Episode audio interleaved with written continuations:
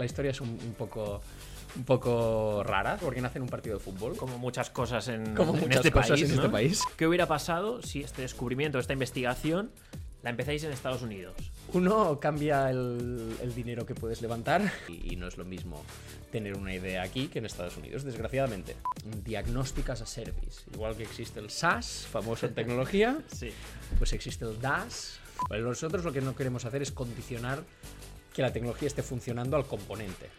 Es decir, queremos saber que la tecnología funciona porque estamos usándolo y usamos lo mejor posible.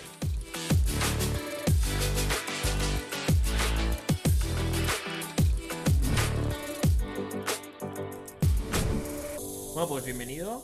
Eh, hoy estamos con Uriol Iborra. Bienvenido a Bluecast. Es un honor para nosotros que estés aquí. Eres, ahora lo conocerá todo el mundo que nos vea, pero eres un perfil súper interesante para nosotros, súper complementario a lo que a nuestro expertise. Entonces, eh, bienvenido. Muchas gracias, un placer estar con vosotros.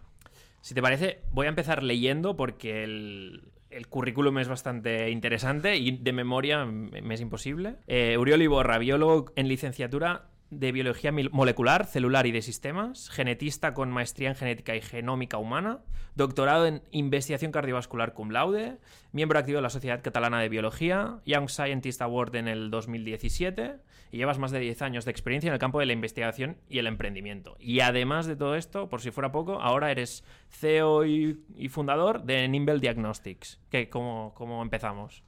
Eh, correcto, sí. Bueno, eh, sí que es verdad que en- dentro del que es el ámbito médico tenemos muchos títulos para todo, ¿eh? Al final, que no, que no asuste, que al final hacemos todos el mismo trayecto y, simplemente es, es seguir etapas para seguir investigando y, y a profundizar más en, en lo que nos gusta, ¿no? Empe- Empecemos por el final, si te parece, que he dicho que es CEO y fundador de Nimble Diagnostics. ¿Qué, qué significa? ¿Qué es esto?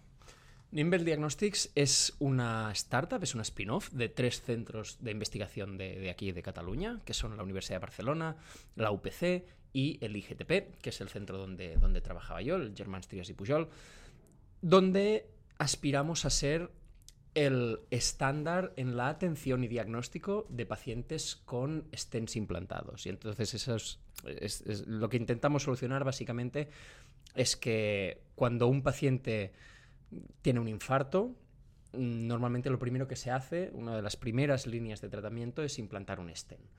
Los stents son tubos de malla metálica muy pequeñitos que se implantan para reabrir arterias taponadas y recuperar el correcto flujo de sangre u otros fluidos, depende de dónde, dónde se implanten, ¿no? Pero que aparte del, uso principal, que es a nivel de cardiovascular, pues tiene muchos otros usos. Eh, se pueden implantar a nivel renal, pulmonar, etcétera, ¿no? Pero lo que pasa es que una vez implantado, al final es una solución mecánica, es un, tubo que has implantado, pero la, enfermedad de base sigue presente, no has, cambiado nada. Entonces, este, esta malla metálica que, le da apoyo a la arteria se puede volver a taponar, se puede romper, le pueden pasar una serie de cosas que ponen en riesgo la salud del paciente, la vida del paciente.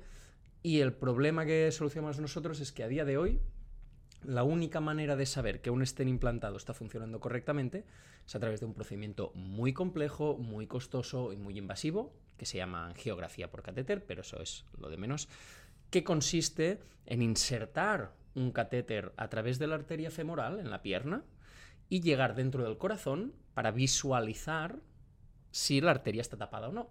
Entonces esto requiere eh, sedación y anestesia para el paciente, requiere muchas dosis de rayos X, tanto para el paciente como para el médico que hace la prueba.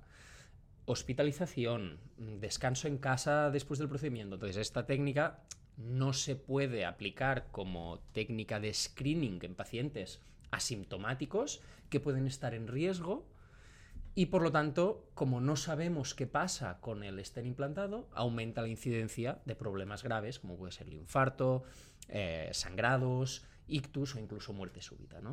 Entonces ese es el problema que, que intentamos solucionar nosotros, dar luz y visibilidad a qué está pasando con el stent implantado de manera no invasiva.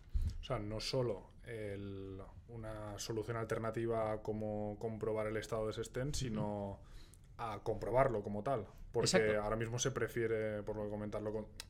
mejor es no comprobarlo que, que en sí hacer la prueba, ¿no? Exactamente. A día de hoy estos pacientes se le implanta un stent y se hacen seguimientos subjetivos a lo largo del tiempo. Pues el primer año pueden ser tres visitas anuales. La primera a las dos, tres semanas para asegurar que el procedimiento ha ido bien, por ejemplo, ¿no? y que el paciente se encuentra mejor, que tiene mejores síntomas.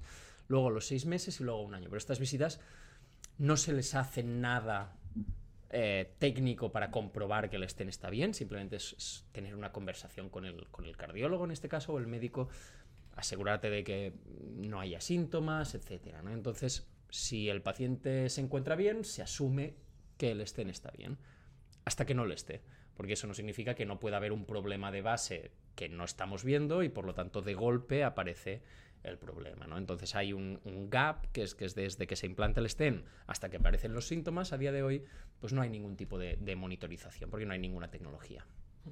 Bueno, es el claro ejemplo de, de, cómo encontrar un problema y cómo encontrar la tecnología para resolverlo, que al final, como bien sabes, este podcast hablamos de, de esa unión ¿no? entre uh -huh. empresa y tecnología, y es un ejemplo clarísimo de, de, que habéis encontrado esto. ¿Cómo surge esta idea? ¿Cómo surge Nimble? ¿Es de algo personal que te ha pasado? ¿Algún familiar? ¿Cómo llegas?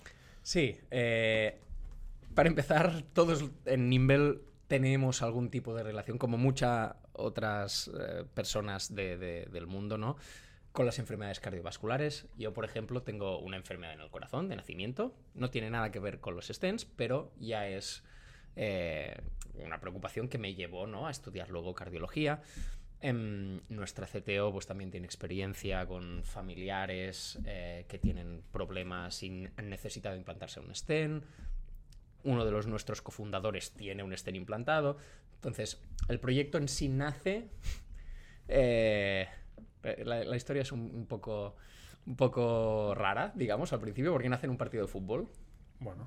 Entre uno de nuestros cofundadores. Como muchas cosas en, como en muchas este cosas país. En ¿no? este país.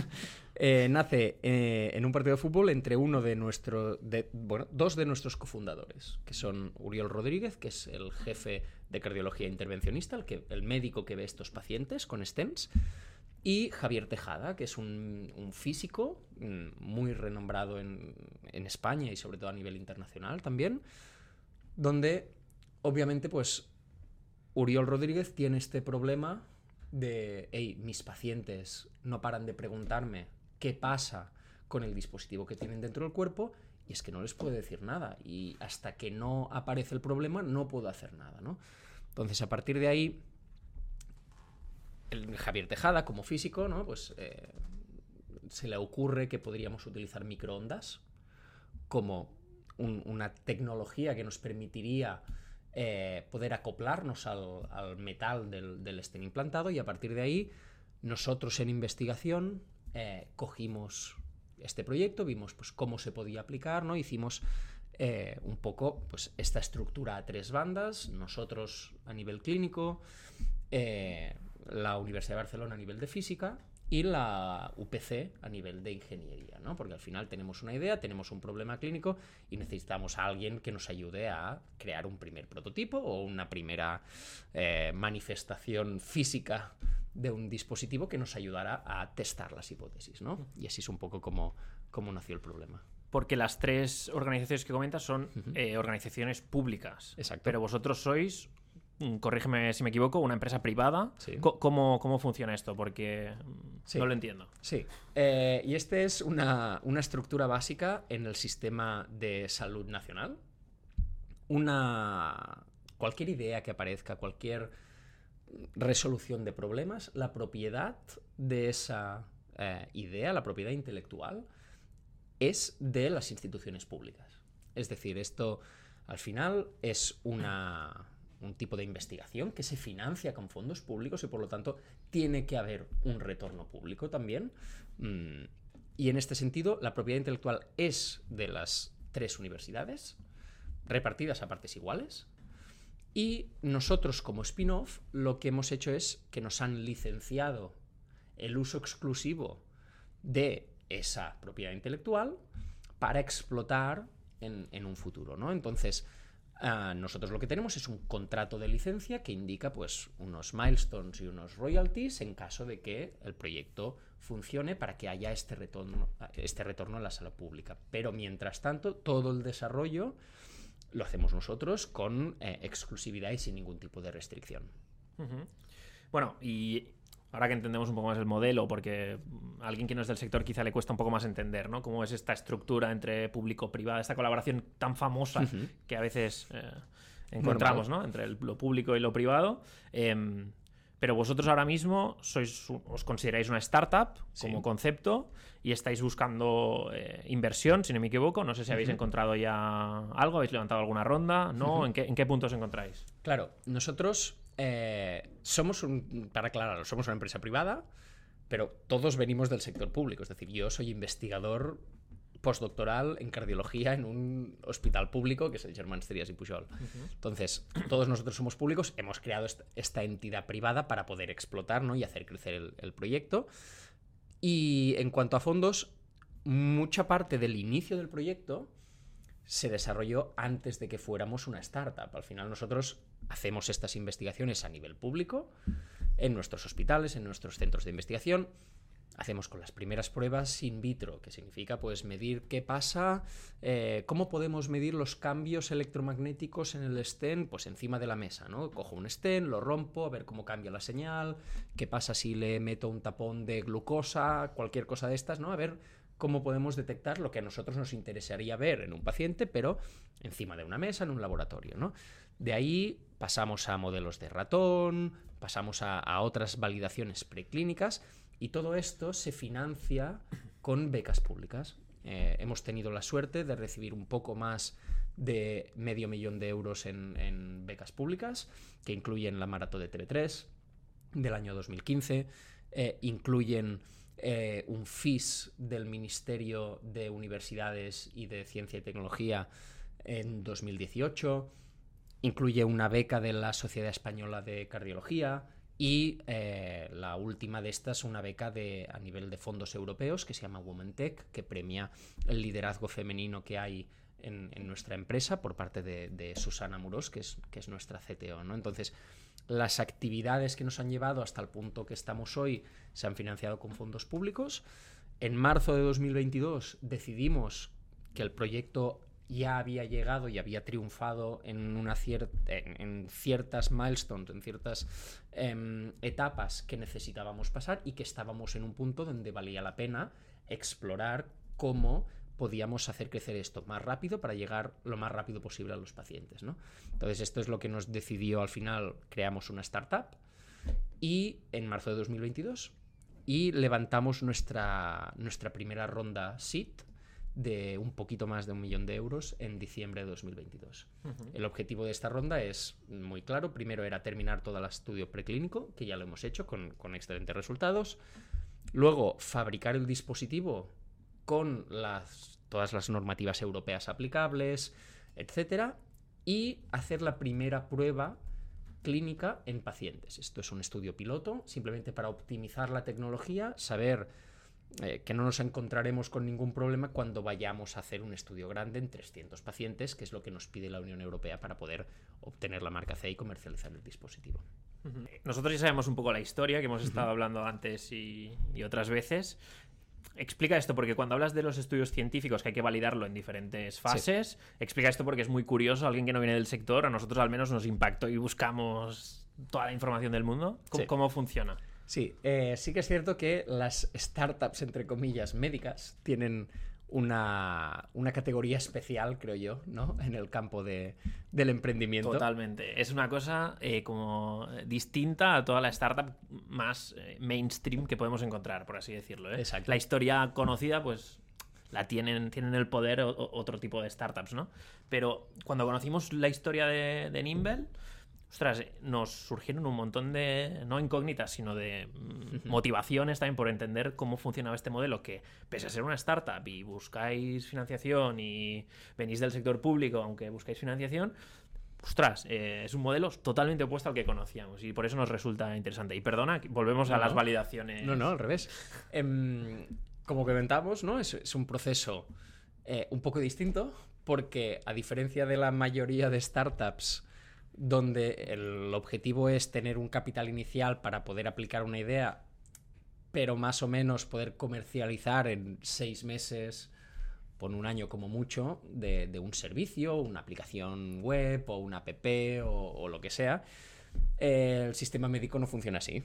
Eh, por suerte y por desgracia, por supuesto, eh, nosotros trabajamos con, con, pacientes, trabajamos con gente que es vulnerable por definición y por lo tanto cualquier tecnología médica, tratamiento, nuevo biomarcador, lo que sea, necesita pasar una serie de test y seguridad antes de poder llegar a los pacientes. ¿no? Entonces, en nuestro caso en concreto, aunque utilizamos una tecnología que es completamente no invasiva, no ionizante, de muy baja frecuencia, que no tiene ningún riesgo para el paciente, aún así estamos proporcionando una información que los médicos usarán para tomar una decisión clínica con, criterio. Entonces tenemos que asegurarnos muy bien que lo que estamos diciendo es exactamente como lo estamos diciendo y cuáles son los límites donde se puede aplicar la tecnología.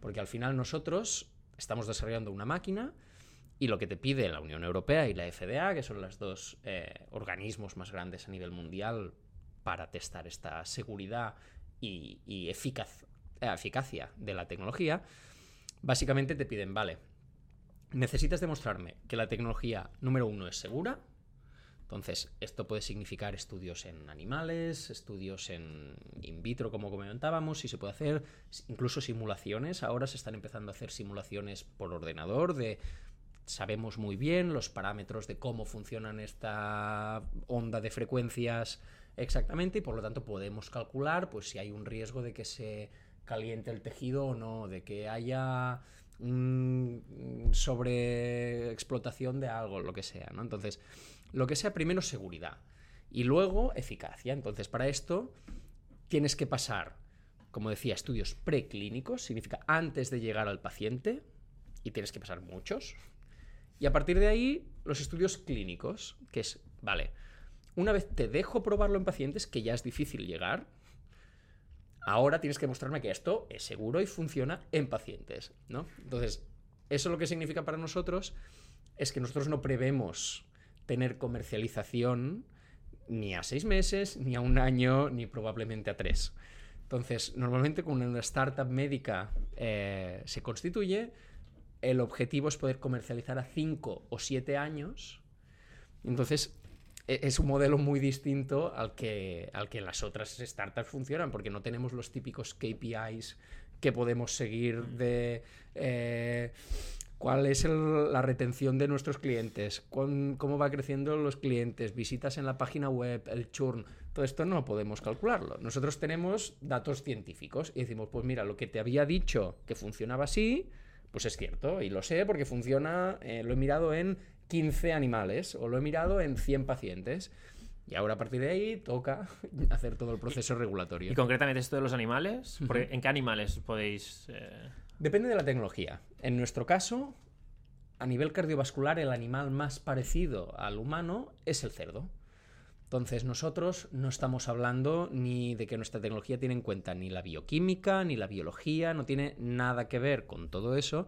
Entonces nuestra tecnología se basa en, en un principio físico, que es que las microondas resuenan a una frecuencia con un metal. A partir de ahí tenemos una señal que procesamos con nuestros algoritmos y podemos asimilarlo a unos outcomes clínicos específicos. Podemos decir, vale, esto se corresponde a un bloqueo del 34% o del 50% o lo que sea, ¿no? Una fractura de tipo 1, tipo 2, 4, lo que sea. Entonces, como trabajamos con física y no con biología o bioquímica, en nuestro caso, es muy relevante el estudio preclínico porque nos da mucha información de cómo funcionará entonces en humanos. Que eso no pasa, por ejemplo, en terapias farmacológicas. Cuando tú estás creando un nuevo fármaco, te obligan a probarlo primero en animales, pero lo que funciona en un ratón o una rata no tendrá nada que ver lo que funcione con un cerdo o un perro, un rato, eh, un conejo o lo que sea, y no tendrá nada que ver lo que aún más con, el humano, ¿no? Entonces, ahí hay muchas más variables que en nuestro caso, eh, pues no, no son tantas. Y mm, o sea, una cosa son las validaciones en sí, y otra cosa que sí también estéis muy condicionados, que van muy de la mano, son las regulaciones, ¿no? Exacto. Y claro, em, están estandarizadas. Em, cuando salgáis, digamos, a mercado, cuando consigáis tener un producto que ya puede, puede ser utilizado por médicos, Eh, ¿En qué países se puede utilizar? ¿En Unión Europea y Estados Unidos, imagino? Eh, ¿A nivel mundial ya, porque la mayoría de países se fían del resto? Sí. Aquí, cada país, entre comillas, escoge qué normativa le parece suficiente para aceptar la comercialización de un dispositivo. Por ejemplo, en Suiza ahora, una de las noticias, hace menos de un año, Suiza anunció por primera vez que aceptaría la FDA, la aprobación de la FDA, para poder comercializar en Suiza. Claro, al final lo que has hecho es testar una tecnología en Estados Unidos. Y un país europeo dice que aceptará esa normativa y, es, y esa aprobación para comercializar aquí. Pero no en todos los sitios es lo mismo. Por ejemplo, cualquier otro país europeo, esto pues no funciona. No puedes decir, como tengo la marca FDA, puedo comercializar en Europa. Necesitas explícitamente el marcaje CE. Entonces, ¿Son muy diferentes o...? Depende de la tecnología otra vez, pero en nuestro caso no. En nuestro caso se parecen bastante. Sí que hay ciertas especificaciones ¿no? que, que, necesitan cumplirse para, para, una organización o para otra, que puede que sean un poquito más específicas. Pero en general, en normas generales, se parecen mucho en el tipo de estudio que tiene que ser, los outcomes que tienes que mirar, la seguridad que tienes que validar, etc. Entonces, simplemente es un proceso bastante parecido, pero con la diferencia de cómo es la logística de aplicar y pedir esta aprobación de comercialización, aunque el proceso sea el mismo. Por ejemplo, en la FDA Tú presentas la documentación, tienes distintos eh, caminos a seguir. Nosotros podemos ser desde lo que se llama un 510K, que es, tengo una tecnología que se parece mucho a la mía, pero yo lo hago mejor. Entonces, yo me comparo con lo que esa tecnología ha demostrado en estudios clínicos. Entonces, yo hago mi estudio clínico muy parecido al que ha hecho la otra tecnología para demostrar exactamente lo mismo, pero que yo soy mejor. Esa sería una ruta. Pero luego hay la de breakthrough, que si yo no tengo ningún comparable, voy a hacer un estudio clínico, vamos a hablar de cómo tiene que ser este estudio clínico específico para mí. Y a partir de ahí, si todo va bien, incluso puedes tener la notificación en 90 días de si toda la documentación que has recogido en el ensayo clínico es suficiente, está bien hecha o no. En Europa, 2017 empezó lo que se llama la nueva normativa europea, que se llaman MDRs, que ha traído consigo una retalía de, de, consecuencias y de problemas, entre ellos, pues empresas que ya tenían un dispositivo comercializado, tenían que volver a reclasificarlo, volver a pasar todos estos tests, pero es que además tuvieron muchos retrasos, aún no hay el comité que evalúa estas nuevas tecnologías bajo esta nueva normativa, así que se asume que más o menos hay un delay de entre 12 y 18 meses desde que tú presentas los estudios, los, resultados de tu estudio clínico, hasta que se lo van a mirar. Entonces, claro. tienes que tener en cuenta en tus proyecciones que nosotros priorizamos Europa, porque al final pues, somos europeos, queremos potenciar el sector de salud de Europa, eh, pero tienes que tener en cuenta no lo que fácil. no lo ponen fácil y que cuando tú termines el ensayo clínico presentarás la documentación y estarás 12-18 meses hasta que se lo miren, esperando que te digan que está todo bien para poder comercializar, pero en todo caso, ese tiempo tienes que aprovecharlo de alguna manera, no puedes quedarte de brazos cruzados. Entonces uh -huh. tienes que tener un plan para, para qué hacer. Y si esto, esto es algo que también nos, nos eh, interesa mucho, porque habéis empezado el proyecto desde aquí, desde Barcelona, sí. Cataluña. Eh, ¿Qué hubiera pasado si esta, este descubrimiento, esta investigación, la empezáis en Estados Unidos? ¿Qué cambia? ¿Qué... Uno, cambia el, el, dinero que puedes levantar, para Ese, empezar. Está claro. porque, porque, como todo el mundo sabe, pues vamos a, a valoraciones distintas y, y, no es lo mismo tener una idea aquí que en Estados Unidos, desgraciadamente, porque creo que las ideas pueden salir buenas en, en todos los lados, ¿no? Pero tenemos los sistemas que tenemos. Eh, número dos, que al final Estados Unidos es un mercado mucho más grande que Europa, ya no solo por que desgraciadamente pues a nivel cardiovascular tienen más problemas en Estados Unidos que en, Europa, entonces el mercado para nosotros pues es más grande en, en, Estados Unidos, pero también es cierto que en lo que conlleva el modelo de negocio es distinto, o al menos son distintos ciertos países europeos que en Estados Unidos. En Estados Unidos por naturaleza y la, la- propia evolución que han tenido de emprendimiento, están muchos más, mucho más abiertos a abrir la puerta a nuevos modelos de negocio que pueden ayudar pues tanto a la empresa como a, mm, al sistema sanitario, ¿no? Ya sea pues hacer un lo que ahora se llama eh, un diagnóstic as a service. Igual que existe el SaaS, famoso en tecnología, Sí. pues existe el Vale. en, en- o, el, o el pay-per-use, básicamente, que sería casi lo mismo, ¿no? De decir, vale, yo intento bajar todos los costes posibles para que tú puedas aceptar una tecnología que es nueva, que no sabes si va a funcionar. Entonces, yo facilito que pruebes una tecnología sin tener un desembolso grande, pero por contra, si usas mucho la tecnología, es que le encuentras valor y por lo tanto yo debería ser compensado en relación a ese valor que te aporto, ¿no?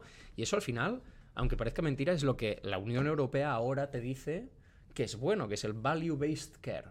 Es decir, vamos a apoyar más a las tecnologías que aporten más valor, pero por contra son sistemas que en Europa están mucho más establecidos, pues la compra directa del dispositivo. Hemos hablado del tiempo de vida de, de un proyecto de estas características en una startup científica o del sector health.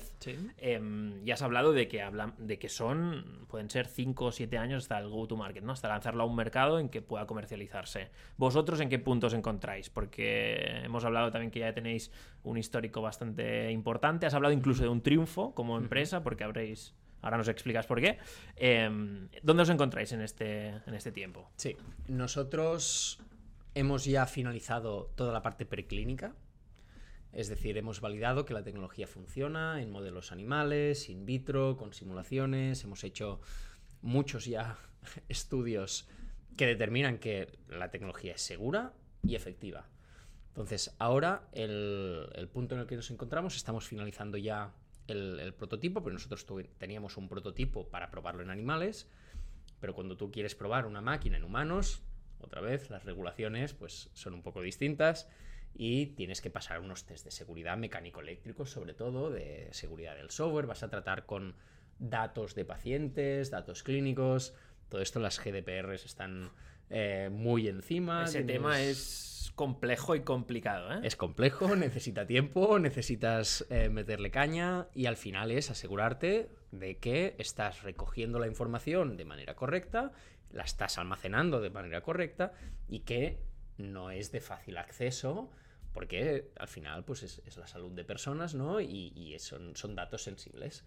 Aunque nuestra tecnología, de por sí, nosotros no recogemos ningún dato sensible, a nosotros nos da igual la edad del paciente, el nombre, eh, cualquier tipo de información como el género, la etnicidad, todo eso nos da igual. Al final lo que hacemos es saber cómo está un dispositivo dentro del cuerpo. Hay algunas variables que son importantes, como el peso, la altura, y a partir de ahí tenemos un número de referencia para que los médicos puedan luego linkar ese, ese número al paciente que les interesa, ¿no? Pero nosotros, como tecnología, somos completamente ciegos, nos da absolutamente igual quién sea la persona y funciona igual la tecnología, Es ¿no? una ventaja competitiva muy Exacto. buena también. Exacto.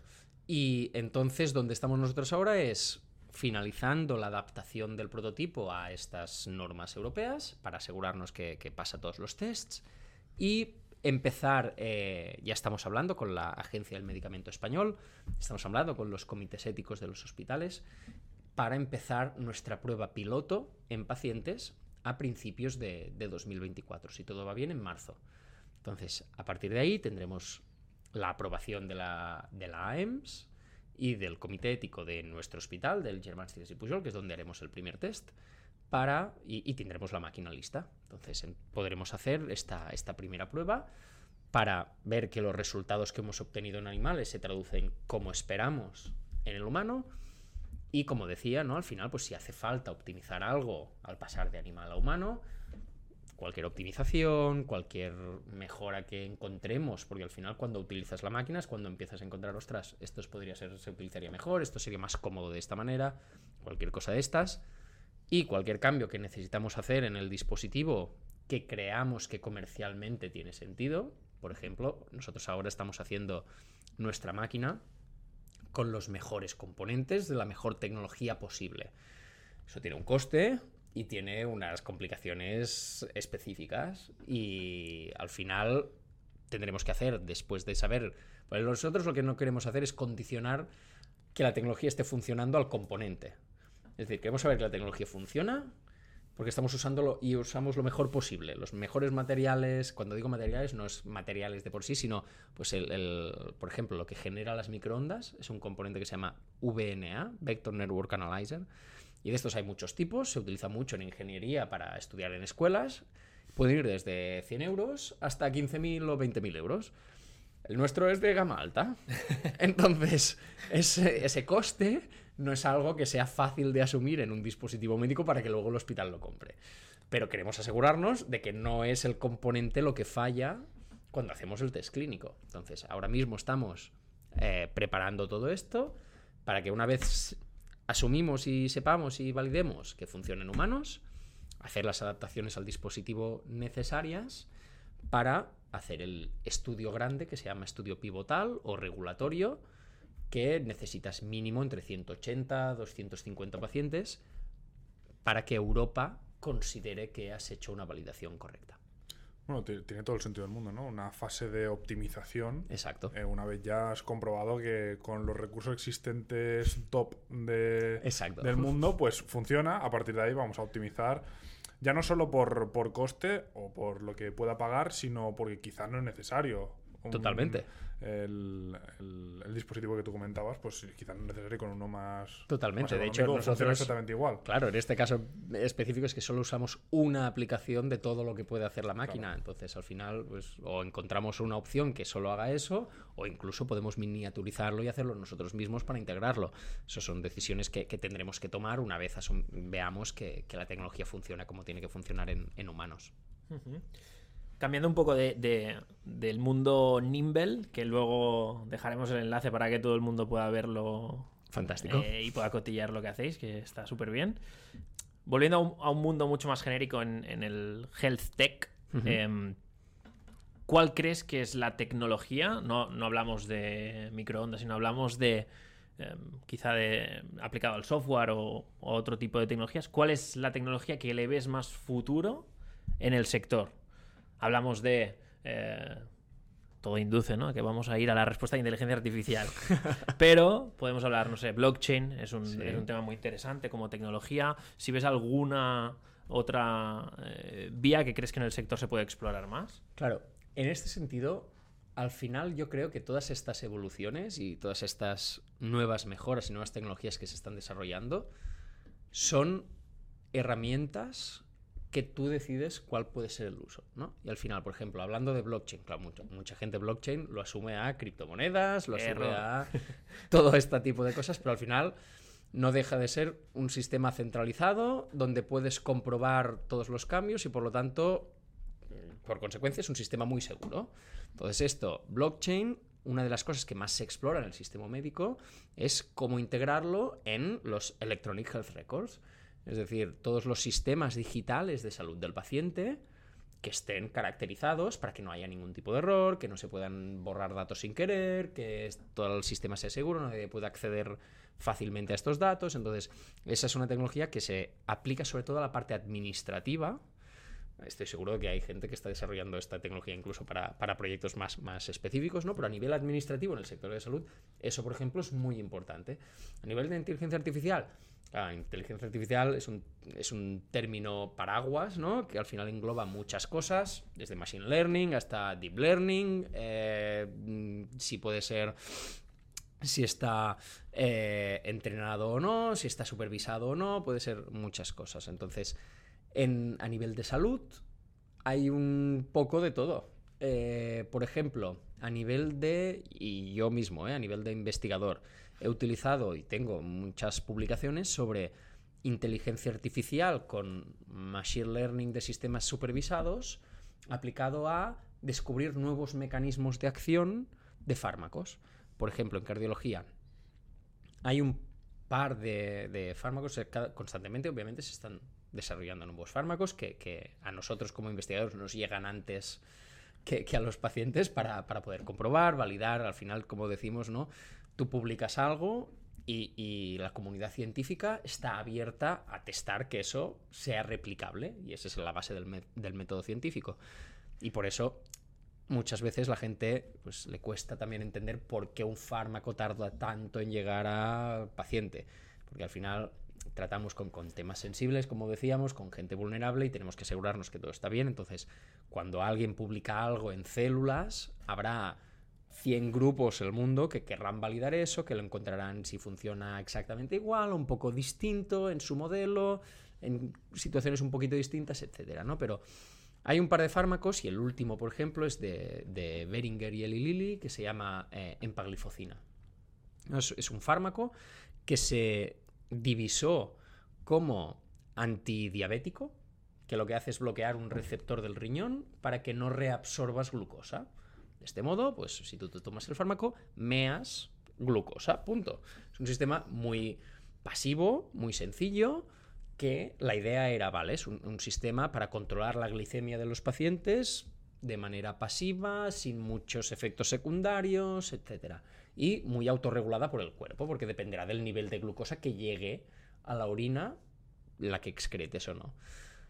Pero ¿qué pasó? Que la FDA, como norma general, obliga a todos los antidiabéticos, porque normalmente tienen efectos secundarios en el sistema cardiovascular, porque están muy ligados, a comprobar outcomes cardiovasculares. Lo que la gente esperaba es que los, que los efectos secundarios fueran o muy flojos o neutros, no había ningún problema y se pudiera utilizar como antidiabético. Y lo que se vio es que casi un 28% de las, de las personas con diabetes no desarrollaban insuficiencia cardíaca. Es decir, se, había reducido los nuevos casos de insuficiencia cardíaca en un 28%, se había reducido las muertes en un 20% y se había reducido las hospitalizaciones en un 25%. Y eso, por mear un poco de glucosa, no tenía mucho sentido a nivel cardiovascular.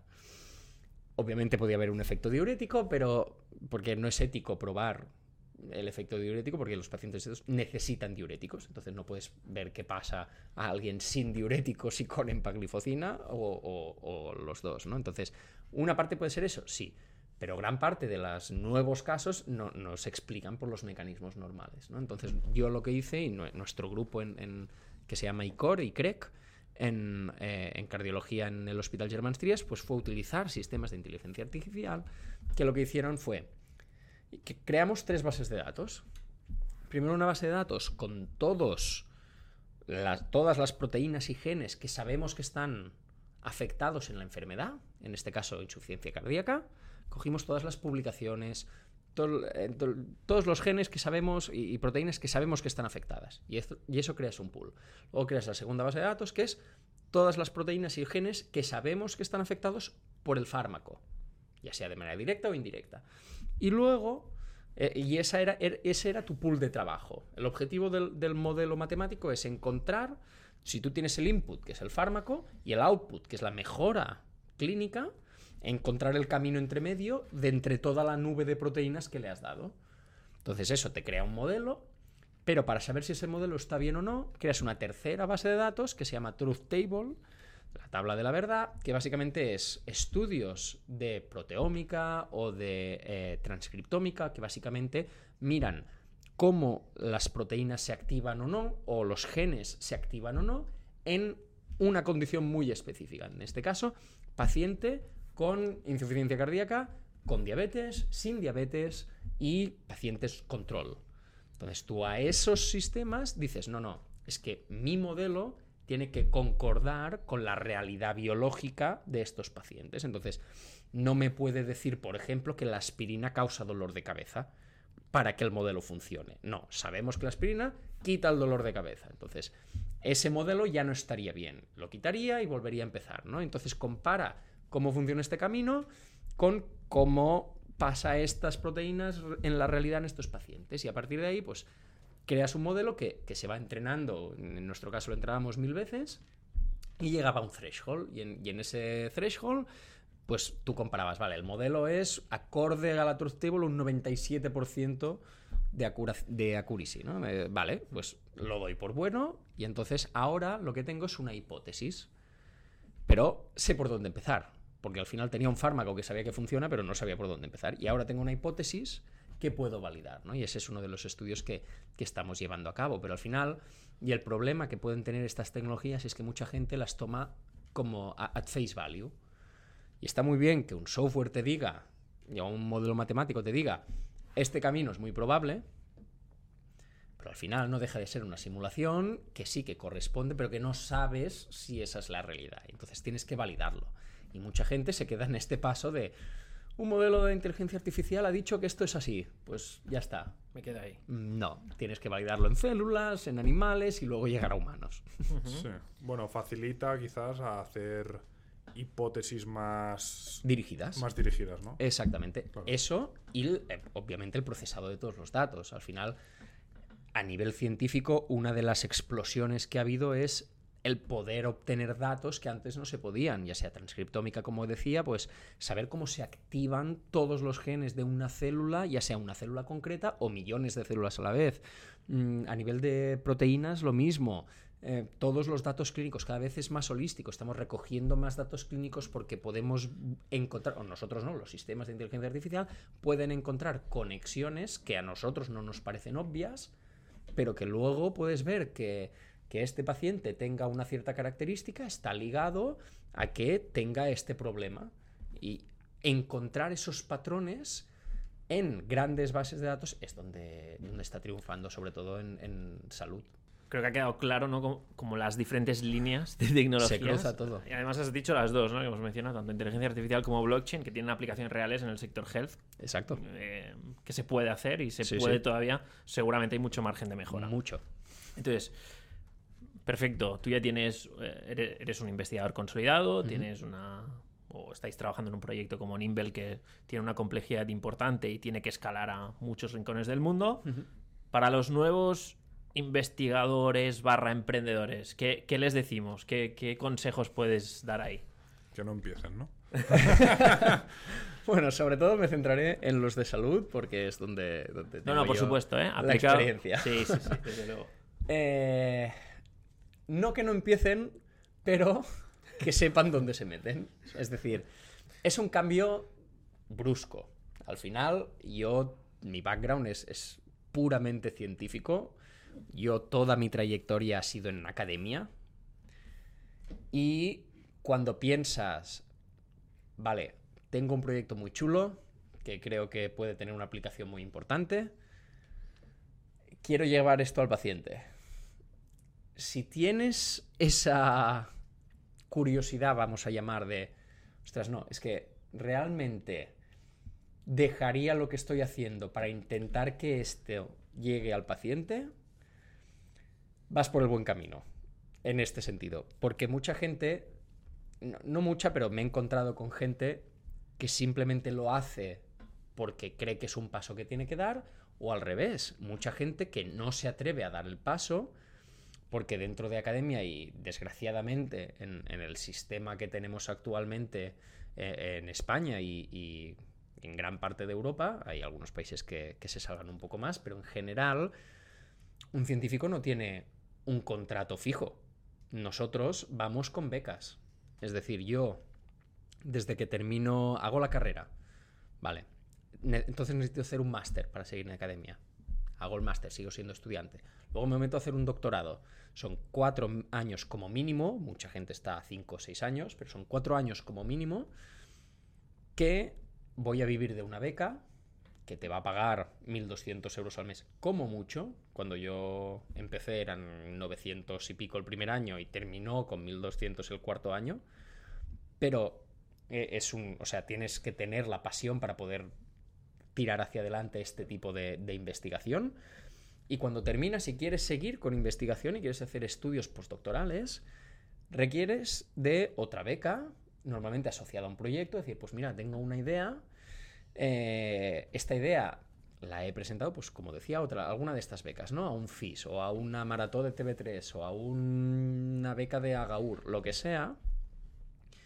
Entonces esta beca durará de media 2-3 años. Entonces yo puedo asociar un contrato a esos dos, tres años. Vale, cuando esté terminando el proyecto, mi mente empezará a pensar, ¿qué hago luego? Entonces tengo que, si el proyecto sigue adelante y puedo pedir otra beca distinta para el mismo proyecto, vale, pero no puedo volver a pedir la misma. Entonces, tengo que buscar otro proyecto que me pueda pedir otra beca para otros tres años. Y así es la realidad del 85% de los científicos durante el resto de su vida. Claro, esa es, una píldora difícil de tragar para mucha gente. Y no se, no se trabaja tranquilo. No, se trabaja tranquilo. No y puedes además. pensar demasiado a futuro. Exacto. Y que pierdes ese punto. Uno, el, la proyección a futuro, porque tú puedes pensar, como decíamos, esto es un proceso lento. Si tú piensas que tienes algo chulo que en un futuro puede llegar a. Pero no sabes si eso es a 10 años. Por ejemplo, ahora que se está hablando mucho de, de CRISPR. CRISPR, que a nivel científico es una técnica de edición genómica, ¿no? Nos permite editar cualquier gen a un nivel nunca visto antes por, por, la especificidad. O sea, podíamos editar antes genes, pero había muchos errores. Ahora podemos hacerlo de manera muy, muy clara y sobre todo fácil y barata. Es muy fácil, muy barato editar genes ahora mismo. Y de, ahí es donde salieron todos los biohackers de que esto se puede hacer en su garaje, compras un kit y te puedes inyectar tú mismo algo. Hubo muchos problemas, pero la cuestión es que es una técnica que puede revolucionar el tratamiento génico para mucha gente, pero es que esto nació de una persona, precisamente de, de, los estudios de un español, que eh, estaba estudiando cómo las bacterias se defienden de los bacteriófagos porque cuando un bacteriófago, como el nombre indica, se alimenta de bacterias, ¿no? Entonces es, es, un otro tipo de vida que aterriza en una bacteria, introduce su ADN y replica dentro de la bacteria y la mata. Pues hay bacterias que desarrollaron un sistema para que cuando les entra un ADN que no es suyo y lo puedan reconocer, lo puedan cortar a trozos. Entonces, a alguien se le ocurrió pensar, este sistema, si corta el ADN de bacteriófagos, puede cortar el ADN de cualquier tipo de ser vivo. Se empezaron a hacer los estudios en humanos, se vio que sí, que era exactamente, bueno, al menos parecido, y, y, que se podía mover hacia adelante para una aplicación clínica. Claro, si tú a la persona que está estudiando la defensa de las bacterias contra los bacteriófagos no le das financiación, eso no se descubre y es una cosa que pierdes a nivel clínico. Sí. Entonces, el problema ese es, es, es, difícil de solucionar, no lo digo que no, o sea, es, es, algo muy complejo, pero necesita solución. Y entonces mucha gente se encuentra en que está haciendo sus estudios científicos y es muy fácil decir, es que en la farmacéutica me pagan tres veces más por el mismo trabajo que en un contrato fijo. Entonces, es, es difícil de justificar que la gente no esté mal y, y a partir de ahí pues tienes los dos campos. La gente que cuando encuentra un proyecto quiere lanzarse y hacerse su propio proyecto o decir no, no, es que ahora justamente tengo una beca de tres años y no estoy eh, condicionado a, dejarlo para liderar esta, esta investigación. Y, es una pena porque justo en el mundo de la investigación parece que ocurre bastante frecuentemente que estás investigando algo y de rebote casualmente es una solución Exacto. totalmente transgresora o mágica para otro de los problemas. Y eso solo puede ocurrir si hay mucha gente investigando, mucha investigación, mucho... Sí. Y sobre todo esa colaboración ¿no? que siempre intentamos fomentar, de decir, eh, está muy bien que esto, pero por ejemplo, la resonancia magnética la inventó un físico, físico puro, que estaba estudiando si las nubes cósmicas emitían radiación para esconder el background de microondas que hay en el universo para ver el Big Bang. Entonces dijo, es que tengo, tengo señales dudosas en las lecturas. Puede ser que las nubes emitan radiación. Ah, ostras, es que cuando los fotones chocan contra las partículas de una nube, se excitan a una cierta frecuencia y por lo tanto emiten una radiación específica. Y eso fue un físico, hasta que un médico leyó eso y dijo, espera, si yo puedo si yo puedo eh, activar los núcleos de las partículas con una, y excitar con una cierta frecuencia y, me, y, sé exactamente que si la excito a una frecuencia específica me devolverá una señal específica, eso me puede dar una imagen. Y eso es como nació la resonancia magnética actual. Y, es cómo funciona. Y, y, menos mal, porque. Y menos mal, es uno es un... de los grandes desarrollos de sí, la medicina sí. moderna. Y eso fue un físico estudiando nubes cosmológicas. Pues necesitamos esta colaboración y financiar proyectos que, aunque no lo parezcan, pueden tener muchas aplicaciones en, un futuro, ¿no? Y ya, para, acabar, em, aparte de Nimble y de Uriol como investigador, eh, ¿tienes otros proyectos de futuro en mente o no te da para, para pensar más allá? A ver, yo sigo manteniendo una, una actividad científica sobre todo con un par de proyectos que, aún tengo, ¿no? Como os precisamente el de inteligencia artificial. Con estos modelos identificamos un nuevo receptor en las. Bueno, o sea, el receptor en sí ya se conocía, pero no se sabía que esto podía estar relacionado con patologías crónicas cardíacas, como puede ser la insuficiencia cardíaca. Y ahora mismo, pues, por ejemplo, estamos haciendo un estudio de si ese fármaco se une físicamente a este receptor, porque de momento lo hemos validado de manera indirecta. Por ejemplo, pues hemos visto que si yo doy este fármaco a ratones, los genes que mi modelo, o las proteínas que mi modelo matemático dice que tienen que bloquearse, se bloquean. Y yo puedo medir eso. Ahora, eso no me dice si la unión es directa o no, o es por otro mecanismo. Entonces, nosotros hemos identificado este receptor y ahora lo estamos, lo estamos testando. Y por otro lado, pues también tengo un. hay otro proyecto de investigación que estamos haciendo con, con Harvard Medical School, que, donde hemos visto pues, que podemos aplicar, entre comillas, la teoría de la evolución a nivel celular. Por ejemplo, en la, todas las, las células de, defensa de tu cuerpo, los macrófagos, linfocitos, todo esto, los precursores son, están en la médula ósea, dentro de los huesos. Entonces, ¿qué pasa? Que hay un número límite de estos precursores. Pongamos que el número es 100. En un mundo ideal, estas 100 células se dividen a la misma velocidad y por lo tanto las generaciones de esas células están equilibradas en la población. Lo que vemos es que con la edad hay algunos clones que llamamos, que son los hijos de una célula en concreto, de estas 100, que se dividen más que las otras, por lo que sea.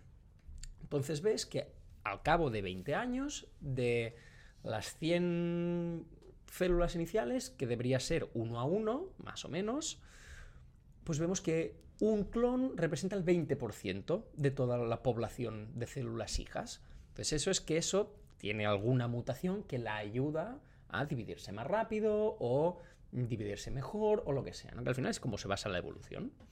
Entonces nosotros hemos visto que eso, que se había descrito obviamente en cáncer, que es una de las, de las eh, principales líneas de leucemia, es, este mecanismo que se llama CHIP, cuando no está aplicado a cáncer se llama CHIP, que es eh, clonal hematopoiesis, es el proceso, pero cuando no se sabe si, como cuando no es de cáncer se llama de potencial indeterminado. Pero no sabes lo que va a hacer. sabes que no te da cáncer, pero no sabes lo que va a hacer. Entonces, otros grupos vieron que esto se asociaba a un mayor riesgo de enfermedades cardiovasculares y nosotros lo que estamos haciendo con, el equipo del profesor eh, Matías Narendorf en en Harvard es ver que esto es una línea de doble sentido. Que el hecho de tener una enfermedad cardiológica te predispone a que tengas esta eh, división más rápido de alguno de los clones, ¿no? O que obtengas estas mutaciones específicas, que se conocen algunas, pero no se conocen todas, ¿no? Y luego hay otro, otro proyecto de biomarcadores donde estamos viendo que algunos pacientes, cuando tienen un infarto, hay cuatro tipos dependiendo de la severidad. La escalera se llama, es una escala que se llama escala Killip. Entonces, Killip 1 es un infarto muy leve, Kilip 2 un poco más grave, Kilip 3 es el infarto grave clásico que conocemos y que todo el mundo se imagina cuando piensas en ataque al corazón. Y Kilip 4 recibe su propio nombre, que es shock cardiogénico, y eh, como el nombre indica es que el corazón hace que el cuerpo entre en shock. Es decir, no solo falla el corazón, ese es el origen, pero sino que luego fallan el sistema renal, pulmonar, eh, falla todo el cuerpo en general. Y el sistema inflamatorio se descontrola. Entonces, estos pacientes tienen en el mejor de los casos, si se les coge rápido, un 50% de probabilidades de sobrevivir. Y nosotros lo que hemos descubierto es un nuevo biomarcador que si tú mides en la sangre, con la analítica de sangre que ya se hace en estos pacientes, normal y corriente, cuando el paciente ingresa en urgencias, se le toma sangre y con medir estas cuatro proteínas, que las llamamos CS de Cardiogenic Shock 4P, cuatro proteínas, cuando medimos estas cuatro proteínas en un solo test, eh, podemos ver el riesgo de ese paciente de mortalidad a los 30 días y a los 90 días. Entonces los médicos pueden usar eso para, para decidir cuál es el mejor tratamiento a seguir. ¿no? Y eso también se está validando ahora mismo en, un estudio prospectivo en, nuestro hospital. Entonces, tengo estos tres proyectos de investigación, pero que por suerte tengo un equipo muy grande que, me ayuda y me apoya y lo hacen mucho, y yo me dedico sobre todo a, a. Bueno, pues eh, no es poco, está, es bastante completito lo que, lo que haces. Eh, ha sido un placer escucharte, estaríamos seguro horas escuchando... Eh, Podría hablar horas, ¿eh? y nosotros escuchando porque nos parece, bueno, mezclas como mundos muy chulos y, y, ahora pues con el proyecto de Nimble te deseamos muchísima suerte. Que, muchas gracias. conociendo un poco el equipo que hay detrás, pues estamos convencidos de que así será. Y muchas gracias por, por tu tiempo aquí. A vosotros por invitarme.